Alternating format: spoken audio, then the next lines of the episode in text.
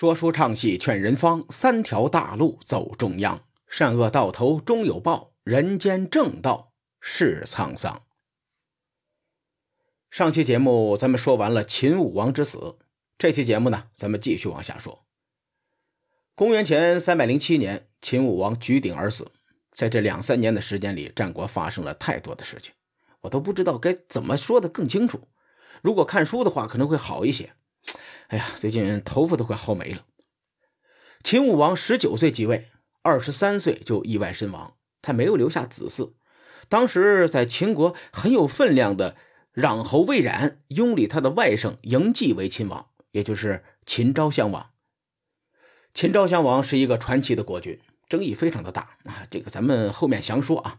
说个有趣的事情，很多成语典故当中都有秦昭襄王的影子，他号称是成语大魔王。比如说，咱们随口说说，呃，价值连城。完璧归赵，鱼蚌相争，渔翁得利，利令智昏，远交近攻，得寸进尺，毛遂自荐，鸡鸣狗盗，亡羊补牢等等吧。这个都跟秦昭襄王有很大的关系，要么他是主角，要么他是背景墙。由此可见啊，秦昭襄王对战国局势的影响是非常大的。回顾秦昭襄王即位的过程，里面有很多值得人深思的地方。秦昭襄王的生母就是大名鼎鼎的宣太后，也就是《芈月传》中芈月的这个原型。芈月这个名字是小说作者杜撰的，但是这个宣太后啊，她的确是楚国人。她嫁给秦惠文王以后，在后宫的级别为八子，所以呢，史书又称她为芈八子。等秦昭襄王即位之后，芈八子改号成为宣太后。秦昭襄王能够即位。和宣太后有密不可分的关系。刚才咱们提到的魏冉，就是宣太后，呃，同母异父的弟弟。魏冉自从秦惠文王时期就开始替秦国效力。魏冉的实邑在壤，所以呢，又被称作壤侯。这个地方就是今天河南省的邓州市。壤这个地方最初是韩国的地盘，那随着秦国的扩张，就被秦国给吞并了。除了壤侯以外，宣太后还有一个同父异母的弟弟，叫做芈戎。后来芈戎呢被封在华阳，也称作华阳君。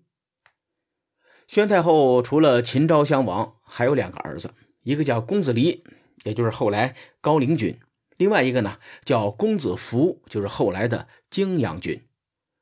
历史上把这四个人称作是四贵，贵人的贵啊。这四个人与宣太后都有着很近的血缘关系。秦武王意外夭折，魏然作为朝中的实权人物，他肯定会支持自己的外甥继位的。可是芈八子呢，在秦惠文王的后宫里地位不高。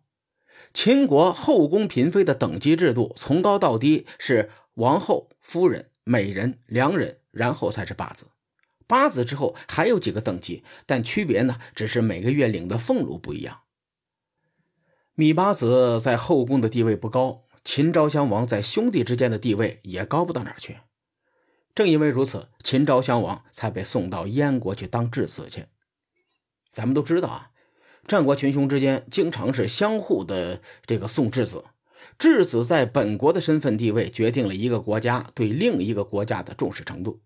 你比如说送太子到另外一个国家做质子，那这个国家一定是强国。而当时燕国都快被齐国给灭了，跌跌撞撞的才复国，实力堪忧。从这个角度来说，秦昭襄王在兄弟之间的地位不会太高。秦昭襄王有个哥哥叫公子壮，这个人是个实力派，史书呢也把他称作是庶长壮。在商鞅变法之前，庶长基本上就等同于楚国的令尹，掌握着军政大权。另外还有一个细节。秦武王二十三岁就领盒饭了，公子壮的年纪也就是二十多岁，他年纪轻轻就担任了庶长一职，可想而知，他在秦国的公子之中实力是最强的。除此之外，秦武王的母亲惠文后也支持公子壮继承大统。惠文后是魏国人，当年魏国马陵惨败之后，魏惠王借着联姻的方式与秦国交好。于是魏文后就成了秦惠文王的王后，并生下了秦武公。从当时的政局分析啊，惠文后是真正的太后，以公子壮的实力，加上还有这个惠文后在后边站台，他比秦昭襄王更适合继承大统。如此一来，秦国就分成了两派，权力的争斗也就开始了。公子壮被立为新君，史书上称之为季君，季是季节的季。而秦昭襄王则在宣太后和魏冉的扶持下，成为了新的秦王。秦王呢，也由此出现了一个二王并立的局面。由于惠文后和宣太后的母国不同，在秦国之外得到的政治资源也是不同的，因此秦国内部的权力之争很快就殃及到了其他的诸侯。秦昭襄王和季军争夺王位的三年间，史料记载了很多秦国的对外战争。有些战争的起因扑朔迷离，让人摸不着头脑。比如魏国，他是秦国的盟友，结果呢，秦国还出兵攻打了魏国的皮氏，这背后有可能就是源自秦国的内乱。咱们一点一点梳理啊。这期节目先不说秦国的外战，秦昭襄王即位之后，季军公子壮联合众多公子来攻打咸阳。秦昭襄王则任用魏冉为将军来守卫咸阳。对比明面上的实力，这个季军公子壮肯定是占优势的。可是魏冉呢，他又是一员猛将，于是两伙人打的是红尘滚滚。最终，魏冉还是技高一筹，诛杀了公子壮以及党羽。惠文后的结局则是众说纷纭，《穰侯列传》中说，惠文后被逐出秦国，逃到了魏国。而竹书纪年则说，秦国内乱，诛杀太后及公子雍、公子壮。啊，由于这个竹书纪年的成书年代基本上与战国时期是同步的，所以可信度我认为是呃最高的。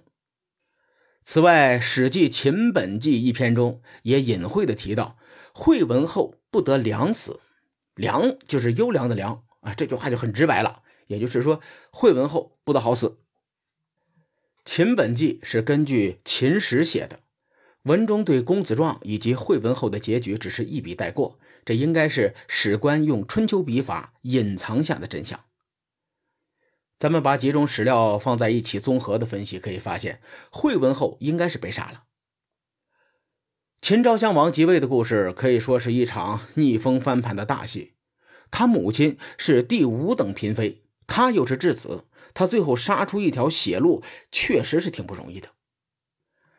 我用了一期节目来分析秦国的内乱，是因为秦国当时的影响力很大，很多著名的历史事件都发生在这个背景下。那至于秦国还引起了哪些动荡呢？欲知后事如何，且听下回分解。书海沉沉浮浮，千秋功过留与后人说。我是西域说书人介子先生。下期节目，咱们继续聊战国博弈。